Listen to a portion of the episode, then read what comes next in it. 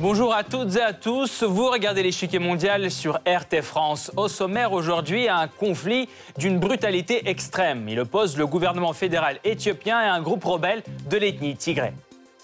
Leur confrontation a déjà provoqué une véritable catastrophe humanitaire dans le pays et fait craindre la montée de nouvelles tensions dans la région. Quel est donc l'état des lieux dans ce conflit plus d'un an après son éclatement? Le 7 octobre, l'armée éthiopienne annonce une offensive sur les positions des rebelles tigréens. Ceux-ci, appuyés par de nombreux autres groupes insurgés, se lancent dans la contre-attaque. Plusieurs villes stratégiques passent de main en main. La situation humanitaire se détériore. Un certain nombre d'acteurs politiques se trouvent impliqués dans ce conflit. Différentes sources dénoncent les livraisons d'armes à Addis Abeba par les Émirats arabes unis et la Turquie. L'Éthiopie, quant à elle, accuse le Soudan de soutenir et d'entraîner les rebelles. L'Union africaine endosse activement le rôle de médiateur dans ce conflit. L'envoyé spécial de l'organisation visite en novembre l'Éthiopie et s'entretient avec les représentants des rebelles. Le dialogue avance à pas timide.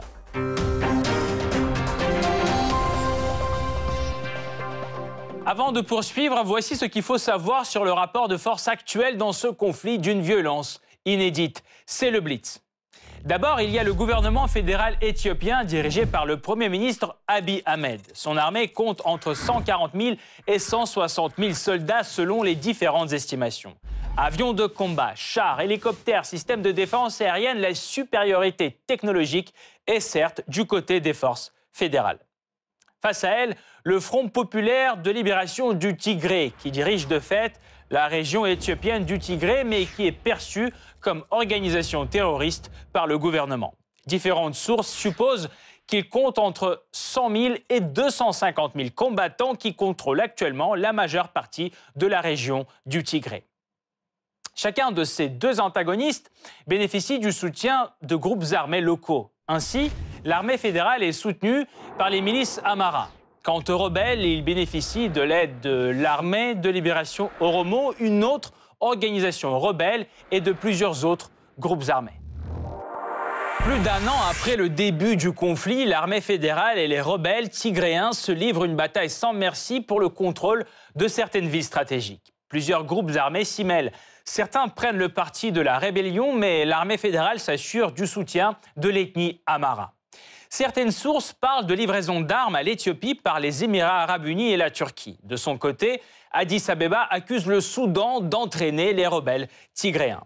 En effet, les relations entre les deux pays voisins continuent à se dégrader en raison notamment du barrage éthiopien considéré comme une menace par Khartoum.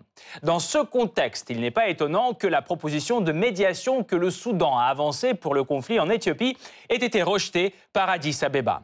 En revanche, la médiation pilotée par l'Union africaine fait bouger les lignes. Alors comment Abiy Ahmed, prix Nobel de la paix en 2019, mène-t-il aujourd'hui une vaste opération militaire contre les rebelles tigréens?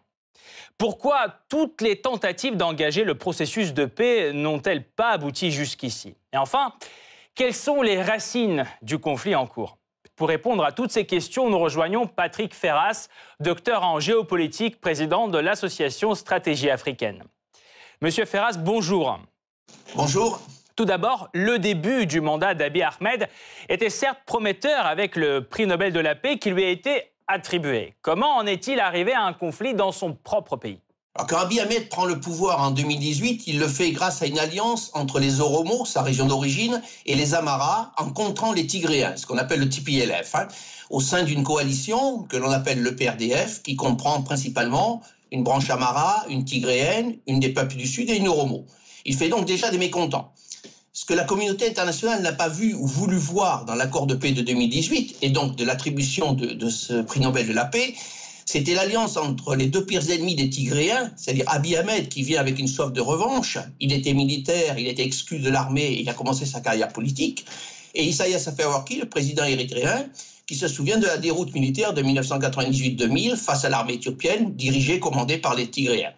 Donc l'accord de paix, il fallait simplement lire les Tigréens rendront quelques kilomètres carrés de territoire aux Érythréens, ce que Meles Zenawi, l'ancien Premier ministre, ne voulait pas et avait combattu depuis 2002.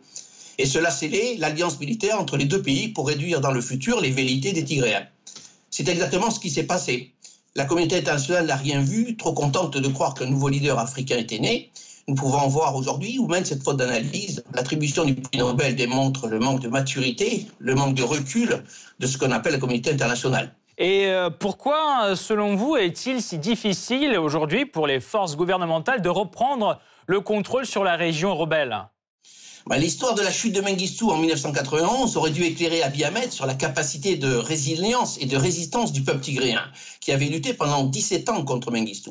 Alors en pensant détruire les leaders du Tigréen, des Tigréens, si l'on peut dire, par l'invasion du Tigré, par l'armée éthiopienne, par l'armée érythréenne, par les ministres Safar et, et Amara, le Premier ministre a fait une erreur stratégique parce qu'il n'a pas su euh, voir la, force des forces tigréennes.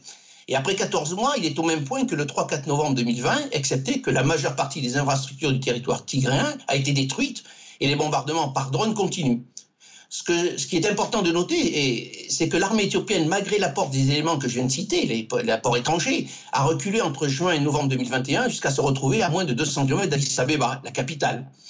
Et une fois de plus, sans l'aide étrangère, et notamment l'achat massif d'armement et l'aide des puissances extérieures comme la Turquie ou les Émirats arabes unis, euh, les Tigréens seraient aujourd'hui à Addis Abeba.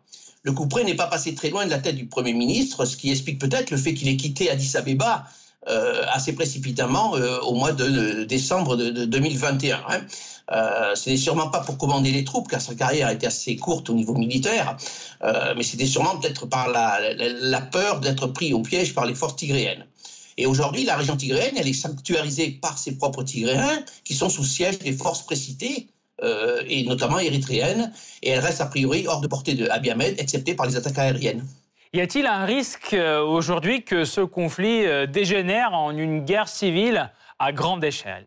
Alors, je dirais que cette guerre civile, elle est déjà là. Hein. Plusieurs mouvements d'opposition à Abiy Ahmed euh, sont réunis au sein d'une coalition, euh, dont le TPLF est un peu le leader, si l'on peut dire, hein. euh, ce qui montre quand même le mécontentement actuel et les fragilités de cet État. les combats se sont déroulés, il ne faut pas l'oublier, en région Tigray, mais aussi en région Amara et Afar, ce qui fait que la guerre civile, elle est déjà là. Et ce sont les populations de ces trois régions qui sont premières loges du conflit et de sa reprise éventuelle. Quant à la faction de l'armée de libération Romo, qui est aussi membre de cette coalition contre Abiy Ahmed, elle continue sa lutte en région Romo, euh, fragilisant un petit peu plus la sécurité du pays. Donc à ce jour, vous le voyez bien, rien n'est résolu, et croire qu'un dialogue de réconciliation nationale peut déboucher sur l'unité du pays et la fin des hostilités est une erreur et un simple gain de temps avec un signal pour la communauté internationale et lui faire croire que les affaires sont en train d'être réglées, en pas d'être réglées. Le dialogue ne sera utile que lorsque le conflit majeur au Tigray sera résolu ou sur la bonne voie, c'est-à-dire un cessez-le-feu ou un dialogue entre Abiy Ahmed et Debretsion, le patron du TPLF.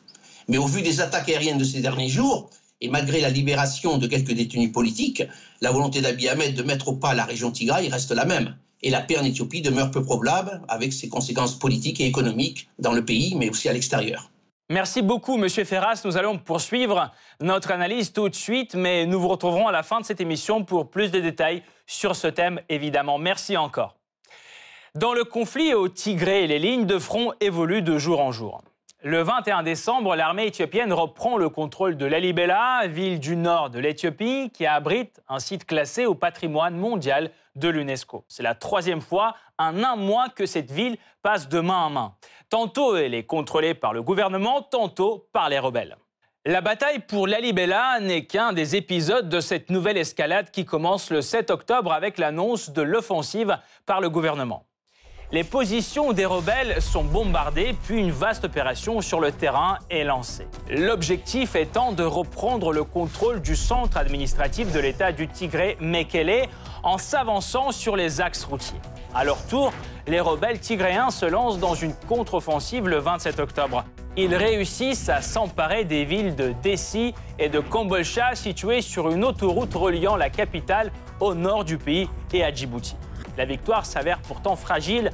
En décembre, les forces gouvernementales chassent les rebelles de ces zones. Pourtant, les rebelles d'aujourd'hui sont en grande partie les représentants du pouvoir d'hier. La principale force rebelle qui s'oppose aujourd'hui au gouvernement, Front populaire de libération du Tigré, dominait autrefois la vie politique du pays. Les représentants du peuple tigréen, une minorité représentant 6% de la population, détenaient quasi tous les postes clés du pays. Et ce, jusqu'à l'arrivée au pouvoir d'Abiy Ahmed en 2018. Figure de compromis, il promettait une réconciliation nationale après une vague de manifestations antigouvernementales. Une fois au pouvoir, le nouveau Premier ministre entame une série de réformes et écarte de nombreux dirigeants tigréens du pouvoir. Son parti de la prospérité qu'il crée en 2019 intègre les principales forces politiques du pays, sauf une, le Front populaire de libération du Tigré. La tension déborde en 2020. Cette année-là, le pays aurait dû tenir des élections générales, mais elles ont été reportées par le gouvernement d'Abiy Ahmed en raison du Covid. Or, les autorités du Tigré décident néanmoins d'organiser le scrutin au niveau régional, malgré l'interdiction du pouvoir central. Estimant ce scrutin illégitime, le Parlement fédéral dissout le gouvernement du Tigré et réduit le financement de la région. Une déclaration de guerre, selon les responsables tigréens. Dans la nuit du 3 novembre 2020, les forces du Front populaire de libération du Tigré attaquent deux bases de l'armée fédérale. Les forces gouvernementales éthiopiennes répliquent. La presse locale ainsi que de nombreuses éditions internationales évoquent aujourd'hui le risque de désintégration du pays car ce conflit s'étend à d'autres régions et comprend un nombre d'acteurs de plus en plus nombreux. En août dernier, le Front populaire de libération du Tigré forge une alliance avec l'armée de libération Oromo, l'autre force de guérilla qui se bat pour l'autonomie de la région d'Oromia, la plus vaste et la plus peuplée d'Éthiopie. Plusieurs opérations conjointes sont menées par la suite. Le 5 novembre, sept autres groupes rebelles rejoignent l'alliance qui s'appelle désormais le Front uni des forces fédéralistes et confédéralistes éthiopiennes. Quant au gouvernement central, il a aussi un appui de taille. Les milices Amara qui se battent ardemment contre le Front populaire de libération du Tigré depuis le début de la guerre. Représentant la deuxième ethnie de l'Éthiopie, ces combattants souhaitent avant tout reprendre le contrôle sur les territoires à l'ouest et au sud du Tigré, rattachés autrefois à la région d'Amara. Pratiquement tous les acteurs de ce conflit sont accusés par l'ONU de graves abus et violations des droits de l'homme. Afin de freiner cette spirale de violence, l'ONU appelle au cessez-le-feu sans condition préalable. Le gouvernement n'avance qu'une seule condition pour le début du dialogue avec le Front populaire de libération du Tigré, le désarmement total. Quant aux rebelles, ils ont plusieurs exigences, dont le retrait des forces pro-gouvernementales du Tigré, la reconnaissance des élections régionales, une large autonomie, enfin une enquête internationale sur les violations des droits de l'homme par le gouvernement. Si ces conditions ne sont pas remplies, le Front populaire de libération du Tigré compte aller jusqu'au bout pour renverser Abiy Ahmed et former un gouvernement de transition. Et pendant que les combats continuent à faire rage dans le pays, la situation humanitaire se dégrade à une vitesse alarmante. Plus de 9,4 millions de personnes vivant dans le nord du pays font face à une grave insécurité alimentaire selon l'ONU. La population du Tigré est la plus touchée. 90% des habitants y ont besoin d'une aide humanitaire. Le nombre de déplacés monte en flèche. Ils sont aujourd'hui 2 millions à avoir quitté leur maison pour fuir les violences l'accès à l'électricité et aux services de santé reste un luxe rare pour la population du nord du pays. Une situation qui se complexifie avec l'accès difficile de l'ONU dans la région concernée. La seule route par laquelle se fait la livraison de l'aide humanitaire est l'objet d'un contrôle renforcé de la part des autorités régionales et fédérales.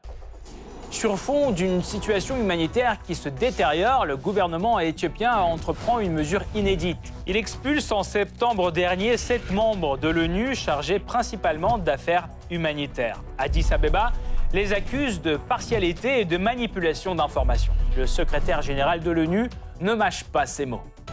J'ai été choqué par l'information selon laquelle le gouvernement éthiopien a déclaré persona non grata sept responsables des Nations Unies y compris de hauts responsables humanitaires des Nations Unies.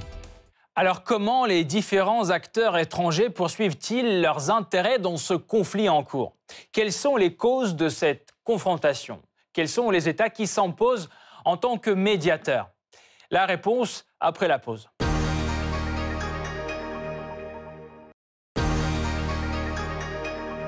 Les violents affrontements ne font que s'intensifier ces derniers temps en Éthiopie. Le NU insiste pourtant, il n'y a pas de solution militaire à ce bras de fer entre le gouvernement et les rebelles. quel pourrait être le compromis diplomatique compte tenu du contexte historique complexe de ce conflit? L'Éthiopie est une mosaïque de plus de 80 ethnies, dont les principales sont les Oromo et les Amara, et plus minoritaires les Tigréens, les Somalis et les Afars. C'est également un État multiséculaire qui n'a connu qu'une très brève période sous domination italienne, à part l'Érythrée, qui, elle, a été colonisée pendant environ 50 ans, juste avant la Seconde Guerre mondiale. Après la guerre, l'Éthiopie cherche à reprendre le contrôle de l'Érythrée, dont le statut reste incertain, et obtient des Nations Unies en 1952 que l'Érythrée lui soit fédérée. En 1962, l'Éthiopie dissout la fédération, ce qui entraîne la formation de mouvements de résistance armés érythréens. Le début des années 1970 voit une montée du mécontentement de la population en Éthiopie liée aux inégalités sociales et à plusieurs famines. En 1974, la monarchie est renversée et un comité militaire prend le pouvoir, instaurant un régime socialiste dirigé par le colonel Mengistu. Plusieurs mouvements de rébellion armée se forment alors, notamment au Tigré, avec le Front populaire de libération du Tigré, le FPLT, outre les mouvements déjà existants en Érythrée, dont le Front populaire de libération de l'Érythrée. À partir de 1989, les deux mouvements s'allient et avec la fin de l'URSS et du soutien soviétique, le régime du colonel Mengistu est renversé en 1991. Meles Zenawi, chef du FPLT et président du Front démocratique révolutionnaire des peuples éthiopiens, ou FDRPE, qui rassemble les mouvements de rébellion, devient président d'un gouvernement de transition en 1991. Quant à l'Érythrée, elle devient indépendante en 1993 après un référendum d'autodétermination sous le contrôle de l'ONU. L'Éthiopie adopte une nouvelle constitution en 1994 sur le principe d'un fédéralisme ethnique. Le FDRPE remporte les élections législatives de 1995 ainsi que les suivantes. Meles Zenawi devient Premier ministre. Les relations vont vite se tendre entre l'Éthiopie et l'Érythrée, tout d'abord pour des raisons économiques, puis sur la question des frontières. En 1998, l'Érythrée attaque la région du Badmé, dans le Tigré éthiopien, déclenchant la guerre. Ce conflit meurtrier ne se termine qu'en 2000, après une offensive éthiopienne et la signature d'un accord de paix à Alger, sous l'égide de l'Organisation de l'Unité africaine. Cependant, l'Éthiopie refuse les conclusions de la commission chargée de la démarcation de la frontière et les deux pays restent dans une situation de conflit gelé. Sous l'autorité de Meles Zenawi, l'Éthiopie se lance dans de grands projets de développement, notamment en infrastructures, et à partir des années 2000, le pays connaît une forte croissance économique. Cependant, l'hégémonie du FDRPE et celle du FPLT en son sein sont de plus en plus remises en cause. À la mort de Zelawi en 2012, un sudiste, Haile Mariam Desalegn, lui succède. Grâce à son omniprésence dans les structures locales, le FDRPE remporte la quasi-totalité des sièges lors des élections de 2015. La même année, un mouvement de protestation éclate en région Oromo, l'ethnie majoritaire en Éthiopie, qui se sent de plus en plus marginalisée. Sévèrement réprimé, le mouvement s'étend à d'autres régions, dont celle des Amara. Desalegn finit par démissionner en février 2018. Son successeur, Abiy Ahmed, de père Oromo et de mère Amara, est élu un mois et demi plus tard à la tête du FDRPE et nommé Premier ministre. Dès l'été 2018, Abiy Ahmed et le président érythréen Isaias Afewerki mettent fin à l'état de guerre entre les deux pays et rétablissent les relations diplomatiques. Critique envers le fédéralisme ethnique, Abiy Ahmed entreprend très vite de contrer l'influence du FPLT. En décembre 2019, il décide la dissolution du FDRPE et la création d'un nouveau parti, le Parti de la Prospérité, en fusionnant les quatre partis constituant le FDRPE et en intégrant plusieurs autres. Le FPLT refuse la fusion et passe dans l'opposition. Lorsque Abiy Ahmed reporte les élections législatives prévues en 2020 en raison de la crise sanitaire, le FPLT maintient leur organisation dans la province du Tigré en septembre. En novembre 2020, Abiy Ahmed déclenche une opération militaire contre les autorités du Tigré qu'il accuse d'avoir attaqué deux bases militaires fidèles au gouvernement dans la région. Ce conflit complexe déborde des frontières éthiopiennes. Une multitude d'acteurs internationaux sont impliqués plus ou moins directement dans les hostilités. Par exemple, l'Érythrée voisine, récemment réconciliée avec l'Éthiopie après des dizaines d'années d'hostilité. Depuis le début du conflit en novembre 2020, Asmara s'implique du côté des forces gouvernementales éthiopiennes et envoie ses troupes dans le Tigré pour assurer la sécurité aux frontières. Les rebelles tigréens répondent à cette opération par des tirs de roquettes sur l'Érythrée. L'implication d'Asmara a joué un rôle important en novembre 2020 dans la chute rapide du Tigré aux mains des forces gouvernementales. Pourtant, l'Érythrée réfutait sa présence sur place jusqu'en avril 2021. Et au moment où ses troupes sont mises en cause dans les violences contre les civils par l'ONU, l'Érythrée annonce son retrait qui s'achève vers l'été 2021. L'Érythrée et l'Éthiopie ont pris la décision commune d'entamer le retrait des troupes érythréennes du Tigré. Pourtant, les accusations onusiennes lui valent des sanctions américaines. Imposées en novembre dernier, elles visent le parti du président et l'armée érythréenne. Cependant, l'Érythrée n'est pas la seule à appuyer militairement Addis Abeba. Selon la presse, l'Éthiopie aurait aussi profité de l'appui des Émirats arabes unis. Comme le rapporte The New York Times, au début de la guerre en 2020, Abu Dhabi a entraîné les troupes éthiopiennes et a soutenu ces opérations en lançant des raids sur les positions des rebelles. Et cet appui aurait continué depuis. D'après une enquête d'Al Jazeera, les Émirats ont ouvert un pont aérien pour fournir du matériel militaire à l'Éthiopie entre septembre et novembre dernier sur fond d'intensification des combats sur le terrain. En cause de cet appui, la position stratégique de l'Éthiopie dans la corne de l'Afrique et son immense potentiel économique qui intéresse les Émirats. L'Éthiopie pourrait aussi bénéficier de possibles ventes de drones turcs. C'est ce que rapporte Reuters en octobre. L'information est ensuite confirmée par The Guardian et le New York Times. Selon ce dernier, pourtant, Ankara aurait suspendu les exportations vers l'Éthiopie sous pression internationale. Officiellement, ni la Turquie ni l'Éthiopie ne confirment ces informations. Elles ont pourtant signé en août dernier un accord de coopération militaire. Et en 2021, les exportations militaires turques vers l'Éthiopie ont augmenté de plus de 400 fois par rapport à 2020. Et quid des rebelles du Tigré? Bénéficient-ils d'un soutien extérieur? Selon Addis Abeba, ce serait bien le cas. Des forces extérieures sont engagées dans une guerre par procuration contre l'Éthiopie en soutenant les rebelles du Front populaire de libération du Tigré. Nous avons des preuves crédibles du soutien par satellite, du soutien en armement.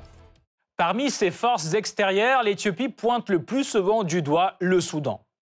Depuis le mois d'août, Addis Abeba accuse Khartoum d'appuyer et d'entraîner les rebelles sur son territoire qui côtoie la région du Tigré.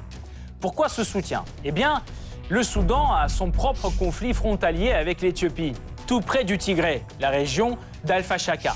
La dispute autour de celle-ci se réchauffe pendant la guerre du Tigré et des altercations à la frontière se multiplient. De plus, les tensions persistent toujours entre les deux pays au sujet du barrage de la Renaissance. Selon le Soudan, ce méga-projet éthiopien risque de le priver d'eau. Sur fond de ces griefs multiples, le Soudan propose néanmoins en août sa médiation dans le conflit du Tigré. Sans surprise, l'offre est rejetée par l'Éthiopie. La relation avec le Soudan en ce moment est un peu délicate car le niveau de confiance s'est érodé, surtout avec l'incursion de l'armée soudanaise sur le territoire éthiopien. Et la confiance est la base de toute négociation ou médiation. Donc ce point doit être résolu avant de considérer le Soudan comme un parti crédible. L'effort de médiation lancé par l'Union africaine semble plus prometteur. Après neuf mois de refus de ces efforts, l'Union africaine parvient en août à entamer enfin une médiation grâce à la nomination de Lusegun Obasanjo comme son envoyé spécial. Le diplomate est bien reçu à Addis Abeba et parvient à surmonter le scepticisme des rebelles. En novembre, il visite le pays et rencontre le gouvernement, puis les Tigréens. Une avancée timide qui se heurte pourtant à un mur, car aucune des deux parties ne veut accepter les conditions de l'autre. Et ce, malgré une multitude d'initiatives pour les pousser vers la paix. Parmi les acteurs les plus notables, le Kenya et les États-Unis qui multiplient des visites en Éthiopie et les appels au cessez-le-feu. La Turquie, elle, propose aussi sa médiation. Ces efforts ont-ils une chance d'aboutir? Pour y voir plus clair, nous revenons vers Patrick Ferras, docteur en géopolitique, président de l'association Stratégie africaine. Monsieur Ferras, parlons maintenant de l'aspect géopolitique de ce conflit. Le barrage de la Renaissance attire le mécontentement du Soudan et de l'Égypte. Ces derniers peuvent-ils utiliser la crise éthiopienne pour en tirer des avantages? Alors je dirais que le Soudan et l'Égypte ne sont pas impactés de la même façon par le barrage de la Renaissance. Hein. L'impact le plus important est d'intérêt national, comme l'a rappelé le président Sisi, et il est en Égypte. Le Nil bleu, qui fournit 85% de l'eau euh, utile euh, aux Égyptiens, vient du lac Tana en Éthiopie, et c'est donc vital pour l'Éthiopie. euh, pour l'Égypte, pardon. Le Soudan pourrait être touché au niveau de l'agriculture, de son agriculture, mais ce n'est pas une cause d'intérêt national. On voit donc qu'il y a deux objectifs complètement différents. Ce qui a un peu brusqué les relations entre les trois États, c'est la faible capacité des Éthiopiens à vouloir coopérer, et cela s'est traduit par les deux phases de remplissage de ce barrage à l'été 2020 et 2021. Pour l'Éthiopie, c'est aussi un problème d'intérêt national pour sa population, son économie et les ventes futures à l'étranger d'électricité produite. Et donc, c'est non négociable. Donc l'avenir est quand même à la coopération, au dialogue, ce qui sera difficile quand on connaît les situations géopolitiques des trois États. Mais il n'y a pas de risque, à mon avis, euh, de conflit pour, euh, pour ma part. Mais ces discussions devraient baisser en intensité et déboucher sur une meilleure compréhension des uns et des autres. Voilà. C'est un problème typiquement africain qui ne doit pas être manipulé ou instrumentalisé par des puissances extérieures. Malheureusement, euh, l'Union africaine est encore une fois la grande absente des rendez-vous importants. Euh, ce qu'on peut dire euh, au-delà de cette crise éthiopienne, c'est qu'elle impacte aussi le Soudan dans, autre, dans une autre perspective. C'est la nécessité de délimiter la frontière entre le Soudan et la partie ouest, si l'on peut dire, de l'Éthiopie, donc dans ce qu'on appelle le triangle de Fachaga, et qui est aussi frontalier avec le Tigray. Donc cette, euh, cette portion du territoire qu'on appelle le Walkate, qui a été envahi par les Amaras dès le début du mois de novembre 2020 et qu'ils veulent récupérer parce qu'ils estiment qu'on leur a volé en 1991. Cette euh, portion de territoire est extrêmement importante parce qu'elle pourrait donner une espèce de porte de sortie aux Tigréens par le Soudan. Puisque vous savez qu'aujourd'hui, ils sont bloqués par le sud l'armée éthiopienne, si on peut dire, et par le nord l'armée érythréenne. Donc, euh, c'est pour la raison pour laquelle les combats ont lieu aujourd'hui dans cette portion du territoire, à la frontière euh, du Soudan, à l'est du Soudan y a-t-il aujourd'hui un danger que ce conflit déborde dans toute la région déjà instable? Comme vous le mentionnez, la région, elle est très instable et elle n'a pas besoin de ce conflit pour être plus instable ou se stabiliser. Hein. En revanche, ce qui est important, c'est de voir que l'accord de Abiy Ahmed dès le 2018 avec la Somalie et l'Érythrée n'est pas un gage de stabilité, car vous savez que ces deux États sont déjà des États fiables, euh, peu fiables, si l'on peut dire, depuis au minimum 1991. Hein. Cette alliance, elle est d'opportunité, mais elle est malsaine pour la région. Euh, celui qui souffrira un petit peu le plus, c'est Djibouti, euh, qui souffre du baisse du flux logistique avec l'Éthiopie et surtout de son manque de devises, puisque l'économie euh, éthiopienne est quand même dans un très mauvais état. Mais cette situation, je pense, devrait se stabiliser dans les prochains mois.